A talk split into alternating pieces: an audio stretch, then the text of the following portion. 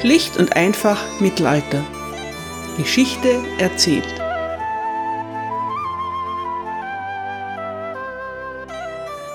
Hallo meine Lieben und herzlich willkommen zu Teil 1 England im Hochmittelalter, Folge 21. Die angelsächsische Chronik liefert einen schauerlichen Bericht über die Zeit der Anarchie in England. Der folgende Ausschnitt ist etwas drastisch, aber auch solchen Realitäten sollte man sich ab und zu stellen. Ich möchte betonen, dass ich die allerbrutalsten Schilderungen weggelassen habe. Aus der angelsächsischen Chronik. Denn jeder reiche Mann baute seine Burgen und verteidigte sie, und sie machten das Land voller Burgen. Sie unterdrückten die einfachen Leute, indem sie sie an diesen Burgen arbeiten ließen. Als die Burgen fertig waren, füllten sie sie mit Teufeln und bösen Menschen. Dann haben sie sich bei Tag und Nacht derer bemächtigt, von denen sie glaubten, dass sie irgendwelche Güter hätten. Sie griffen sich sowohl Männer als auch Frauen, und sie steckten sie wegen ihres Goldes und Silbers ins Gefängnis und quälten sie unter unaussprechlichen Schmerzen. Nie wurden selbst Märtyrer so gequält wie diese Menschen. Sie hingen einige an ihren Füßen auf, einige an den Daumen oder am Kopf. Sie räucherten sie mit fauligem Rauch und hängten brennende Dinge an ihre Füße. Sie legten eine verknotete Schnur um ihre Köpfe und drehten sie, bis sie ins Gehirn ging. Sie haben sie in Kerker geworfen, in denen Nattern und Schlangen und Kröten waren. Viele Tausende quälten sie mit Hunger. Ich kann und darf nicht von allem erzählen, den Wunden und all den Qualen, die sie den elenden Männern zugefügt haben. Und diese wurden immer schlimmer. Sie erhoben ständig Forderungen an die Städte, und als die elenden Einwohner nichts mehr zu geben hatten, plünderten und verbrannten sie alle Orte. Das Getreide war teuer, und Fleisch und Käse und Butter, denn es gab davon nichts im Land. Die einfachen Menschen hungerten. Manche lebten von Almosen und einige flohen aus dem Land. Nie war das Elend größer. Schließlich verschonten sie weder Kirche noch Kirchhof, sondern sie nahmen alles, was darin wertvoll war, und verbrannten dann die Kirche und alles zusammen. Sie schonten weder das Land der Bischöfe, noch der Äbte, noch der Priester. Jedermann plünderte seinen Nächsten so gut er konnte. Wenn zwei oder drei Männer in eine Stadt ritten, hielt die ganze Gemeinde sie für Räuber und floh vor ihnen. Die Erde trug kein Getreide, du hättest genauso gut das Meer bestellen können, denn das Land war durch solche Taten ruiniert. Und es wurde offen ausgesprochen, dass Christus und seine Heiligen schliefen. Die heutige Folge heißt Als Christus und seine Heiligen schliefen. Ein unerfreulicher Bericht. Im Spiel der Könige behandeln die adeligen Kontrahenten einander mit Ritterlichkeit. Es ist wichtig, dabei die Leiden der einfachen Bevölkerung nicht aus den Augen zu verlieren, auch wenn das höchst unerfreulich ist. Das Problem in diesem Bürgerkrieg sind nicht die Schlachten. Es finden kaum Schlachten statt. Der Kampf um den englischen Thron wird durch andauernde gegenseitige Belagerungen geführt. König Stephen ist ständig im ganzen Land unterwegs, um Anhänger von Kaiserin Mathilda oder andere rebellische Barone zu belagern. Oft erfolglos. Burgen werden zunehmend aus Stein errichtet und sind schwer einzunehmen. Was den einfachen Leuten mehr und mehr zu schaffen macht, ist die Gesetzlosigkeit im Land. Die königliche Autorität ist nicht durchsetzbar und lokale Magnaten können ungestraft tun und lassen, was sie wollen. Was sie wollen ist, sich die Besitztümer ihrer Nachbarn anzueignen und die einfache Bevölkerung auf jede erdenkliche Weise auszunutzen. Bei Gefahr ziehen sie sich dann in ihre Burgen zurück. Wer eine steinerne Burg hat, ist der Chef. Wieder einmal schießen neue Burgen wie Pilze aus dem Boden. Außerdem kann so ein langer Konflikt nicht mit feudalen Armeen geführt werden. Es braucht professionelle Söldner. Diese sind besonders verhasst, da sie die lokale Bevölkerung gnadenlos ausrauben und terrorisieren. Wir schreiben das Jahr 1142. König Stephen ist noch einmal mit einem blauen Auge davongekommen. Das verdankt er zu einem nicht geringen Anteil seiner Frau Mathilda of Boulogne. Mutig und entschlossen hat sie die Truppen des gefangenen Königs ins Feld geführt. Nun ist ihr Mann frei.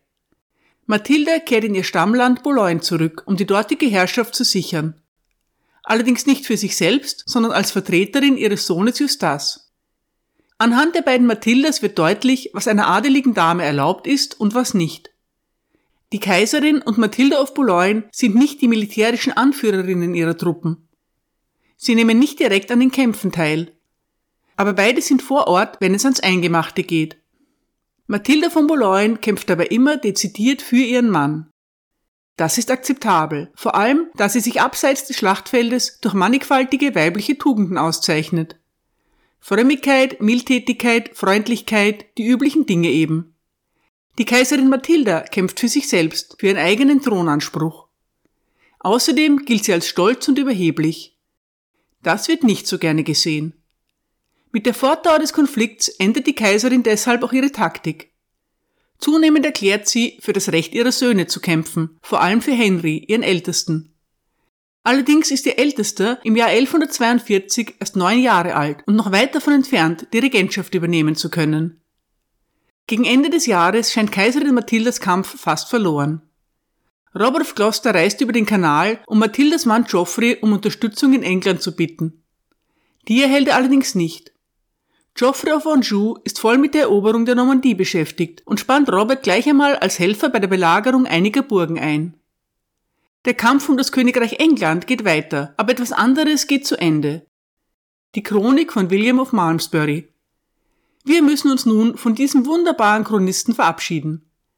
Sein letzter Bericht handelt von der Reise des Earl of Gloucester in die Normandie. Also hier zum letzten Mal William of Malmesbury. In der Zwischenzeit berichteten die aus Anjou zurückgekehrten Boten der Kaiserin und den Fürsten das Ergebnis ihrer Mission. Sie sagten, dass der Graf von Anjou in gewisser Weise die Mission des Adels unterstütze, dass er aber unter allen nur den Grafen von Gloucester gut kannte, dessen Klugheit und Treue, Großartigkeit und Fleiß ihm seit langem bekannt seien. Würde er zu ihm reisen, so würde er, soweit es ihm möglich war, seinen Wünschen nachkommen. Die Hoffnung der ganzen Versammlung wuchs, und sie flehten, dass der Graf sich herablassen solle, dieses zu übernehmen. Zuerst lehnte er ab und sprach von der Gefährlichkeit der Reise und dass er auf beiden Seiten des Meeres von Feinden bedrängt sei. Dass dies mit einer Gefahr für seine Schwester verbunden sein würde, dass sie in seiner Abwesenheit kaum jene Personen verteidigen könnten, die sie während seiner Gefangenschaft beinahe verlassen hätten. Dem allgemeinen Drängen nachgebend verlangte er Geiseln mit sich in die Normandie zu nehmen. Alle, die in England blieben, sollten sich darin vereinen, die Kaiserin während seiner Abwesenheit bis zum Äußersten zu beschützen. Seine Vorschläge wurden gebilligt und ihm wurden Geiseln gegeben, um sie in die Normandie zu führen. Robert verabschiedete sich daher von seiner Schwester und nahm seine Geiseln und einige leichte Truppen mit sich. Er übergab die Schiffe, die er damals besaß, dem Ozean und lichtete den Anker. Als sie sich ungefähr in der Mitte des Meeres befanden, kam ein Sturm auf. Nur zwei Schiffe, in einem davon der Graf mit seinen treuesten Gefolgsleuten, kamen im gewünschten Hafen an. So ging er nach Caen und sandte Boten zu dem Grafen von Anjou. Der Graf kam ohne Zögern, erklärte aber seine Schwierigkeiten und nicht wenige. Er werde durch den Aufstand vieler Burgen in der Normandie daran gehindert, nach England zu kommen. Dieser Umstand verzögerte die Rückkehr des Grafen von Gloucester länger, als er beabsichtigt hatte, denn um dem Grafen von Anjou jede Ausrede zu nehmen, half er ihm, zehn Burgen in der Normandie zu unterwerfen. Doch auch durch diese Tätigkeit hatte das Ende seiner Mission nur wenig gefördert. Da die ersteren beseitigt waren, gab der Graf von Anjou neue Gründe an, um eine Reise nach England abzulehnen. In der Tat erlaubte er als eine ganz besondere Gunst seinem ältesten Sohn, seinen Onkel nach England zu begleiten. Durch dessen Anwesenheit könnten die Führer ermutigt werden, die Sache des rechtmäßigen Erben zu verteidigen. Der Junge heißt Henry nach seinem Großvater. Möge er ihm von nun an an Glück und Macht gleichen. Mit diesen Worten beendet William of Malmesbury seine Chronik. Er wird mir fehlen. Stephen nutzt die Abwesenheit von Mathildas Bruder aus. Er belagert die Kaiserin in Oxford. Würde er sie in seine Hände bekommen, so wäre die Sache wohl endgültig erledigt.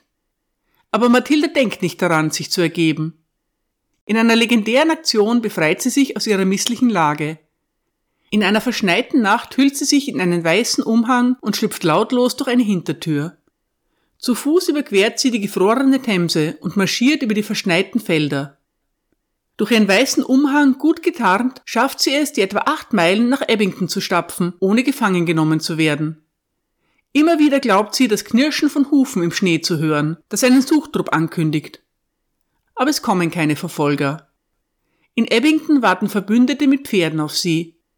Wieder einmal ist die Kaiserin aus höchster Gefahr entkommen.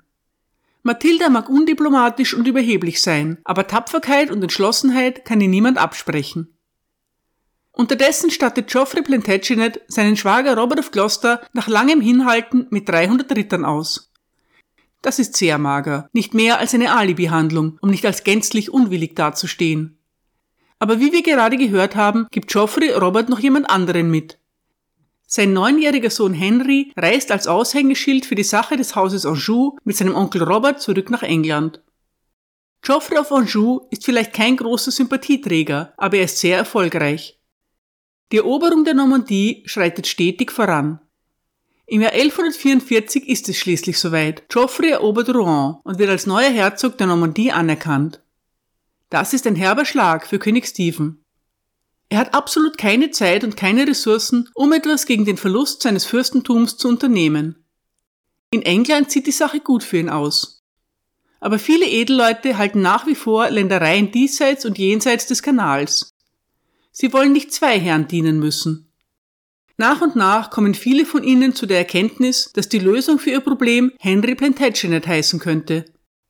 Aber noch ist das nur eine entfernte Möglichkeit. Was in den nächsten Jahren in England geschieht, darüber werde ich nicht detailliert berichten. Es geht hin und her, Belagerungen überall und keine Entscheidung.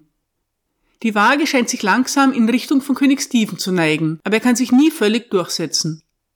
England bleibt gespalten. Stephen hat seinen Hof in Westminster und Winchester, Matilda, die den Südwesten kontrolliert, in die Weißes. Der Rechtsstaat und die öffentliche Ordnung haben sich nun endgültig aufgelöst. Es gibt Barone, die Stephen unterstützen, Barone, die Matilda unterstützen und solche, die nur an sich selbst denken und die chaotische Situation gnadenlos ausnützen. Im Norden regiert König David I. von Schottland ungestört über Westmoreland, Cumberland und Northumberland. England ist zu einem Flickwerk konkurrierender Machtzentren geworden. Es ist nun wirklich so, als ob Christus und seine Heiligen schliefen. Stephen und Matilda sehen sich beide als rechtmäßige Herrscher und versuchen offizielle Regierungen einzurichten. Jeder prägt seine eigenen Münzen. Jeder richtet eigene Gerichtshöfe ein. Aber es kann keine zwei Regierungen geben. Flämische Söldner machen sich die Lage zunutze. Sie besetzen Burgen und befestigte Häuser im ganzen Land. Selbst der Autor der Gesta Stefani, an sich ein Anhänger des Königs, berichtet vorwurfsvoll. Der König machte sich daran, diesen schönen und lieblichen Bezirk um Salisbury herum, der so voll von guten Dingen war, zu verwüsten. Seine Männer nahmen und plünderten alles, was ihnen begegnete, steckten Häuser und Kirchen in Brand, und das war ein grausamer und brutaler Anblick. Sie brannten das Getreide ab, das geerntet und auf den Feldern aufgestapelt worden war. Sie verzehrten und vernichteten alles Essbare, das sie fanden. Sie tobten mit dieser bestialischen Grausamkeit besonders um Marlborough herum. Sie zeigten es sehr schrecklich in die Weißes. Und sie hatten vor, ihren Gegnern in ganz England dasselbe anzutun. Der kleine Henry Plantagenet bleibt einige Zeit lang bei seiner Mutter in England. Nach ein paar Monaten wird er aus Sicherheitsgründen zu seinem Vater nach Anjou zurückgebracht. Der Konflikt dauert an und die Jahre vergehen. Und dann, im Jahr 1147, landet Henry Plantagenet plötzlich in England. Will der 14-Jährige das Land erobern? Es ist wohl so, dass Mathilde und ihre Getreuen wieder einmal Hilfe von Anjou erbitten Geoffrey hat kein Interesse, aber sein ältester Sohn macht sich auf den Weg. Zunächst verbreitet sich das Gerücht, dass er tausende Ritter und ein großes Vermögen dabei hat. Aber die traurige Wahrheit ist, Henrys Männer eine Armee zu nennen, ist schwer übertrieben. Die kleine Söldnertruppe, die er um sich versammelt hat, jagt niemandem Angst ein. Und selbst diese wenigen Männer machen sich davon, als der junge Abenteurer sie nicht mehr bezahlen kann. Weder sein Onkel Robert noch seine Mutter Mathilda kommen ihm zu Hilfe. Mathilda, weil sie selbst keine Ressourcen hat. Und Robert of Gloucester, weil er, laut Gester Stefani, Zitat, wie ein Geizhals über seinen Geldsäcken grübelnd, es vorzog, nur seine eigenen Bedürfnisse zu befriedigen. Zitat Ende. Vielleicht hätte Henry seinen Onkel noch von sich überzeugen können, aber dafür bleibt keine Zeit mehr. Im Oktober 1147 stirbt Robert of Gloucester. Sein Sohn ist schon einige Zeit davor zu König Stephen übergelaufen. Von ihm hat Henry nichts zu erwarten. Hilflos und mit seinem Latein am Ende bittet Henry König Stephen um Hilfe. Und tatsächlich versorgt der seinen jungen Widersacher mit dem nötigen Kleingeld für eine Rückkehr in die Normandie. Warum tut er das? König Stephen ist für seine Gutmütigkeit bekannt, aber diese Aktion erscheint schlichtweg dumm. Sie ist aber gar nicht so unlogisch. Für Stephen ist es am angenehmsten, Mathildas Sohn wieder auf dem Festland zu wissen. Nicht, dass er in England noch ein paar Unterstützer findet. Stephen kann es sich erlauben, großzügig zu sein, denn die Dinge sehen gut aus für ihn. Die angeschlagene Mathilda kann ihren wichtigsten Unterstützer, ihren verstorbenen Bruder Robert, nicht ersetzen. Im März 1148 verlässt die Kaiserin England, um nie wieder zurückzukehren. Ist jetzt endlich alles erledigt? Natürlich nicht. Die Könige der nächsten Jahrhunderte stammen ja nicht aus dem Hause Blois oder Boulogne, es sind Plantagenets. Während Mathilde sich in das idyllisch gelegene Notre-Dame-du-Pré zurückzieht, übernimmt Henry Fitz-Empress den Kampf seiner Mutter um die Krone von England. Die Normandie ist fest im Griff von Henrys Vater, Geoffrey of Anjou.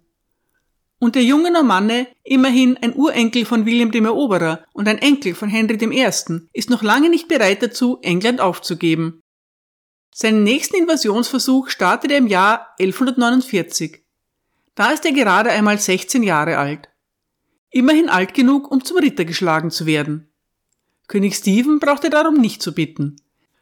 Aber ein anderer König ist nur zu gerne bereit, den jungen Recken zu unterstützen. Sein Großonkel, der schottische König David. Zu Pfingsten veranstaltet David ein großes Fest in Carlisle und gürtet Henry mit dem ritterlichen Schwert. Stephen reagiert damit, dass er seinen eigenen Sohn und Erben, den 19-jährigen Justas, zum Ritter schlägt. Justas ist mit der Schwester des Königs von Frankreich verheiratet. Mit dieser Ehe hofft Stephen, König Louis dauerhaft als Verbündeten zu gewinnen. Das gelingt aber nur vorübergehend. Letztlich akzeptiert Louis den Grafen von Anjou trotzdem als Fürsten der Normandie. Inzwischen reist Henry in den Westen von England und startet einen kleinen Feldzug. Es gelingt ihm, die Stadt Bridport samt zugehöriger Burg einzunehmen. Aber das war es dann eigentlich auch schon. Kurz darauf zieht er sich erst einmal wieder auf den Kontinent zurück. Besser gesagt, er eilt nach Hause so schnell er kann, denn Stephen und Eustace sind ihm bereits auf den Fersen.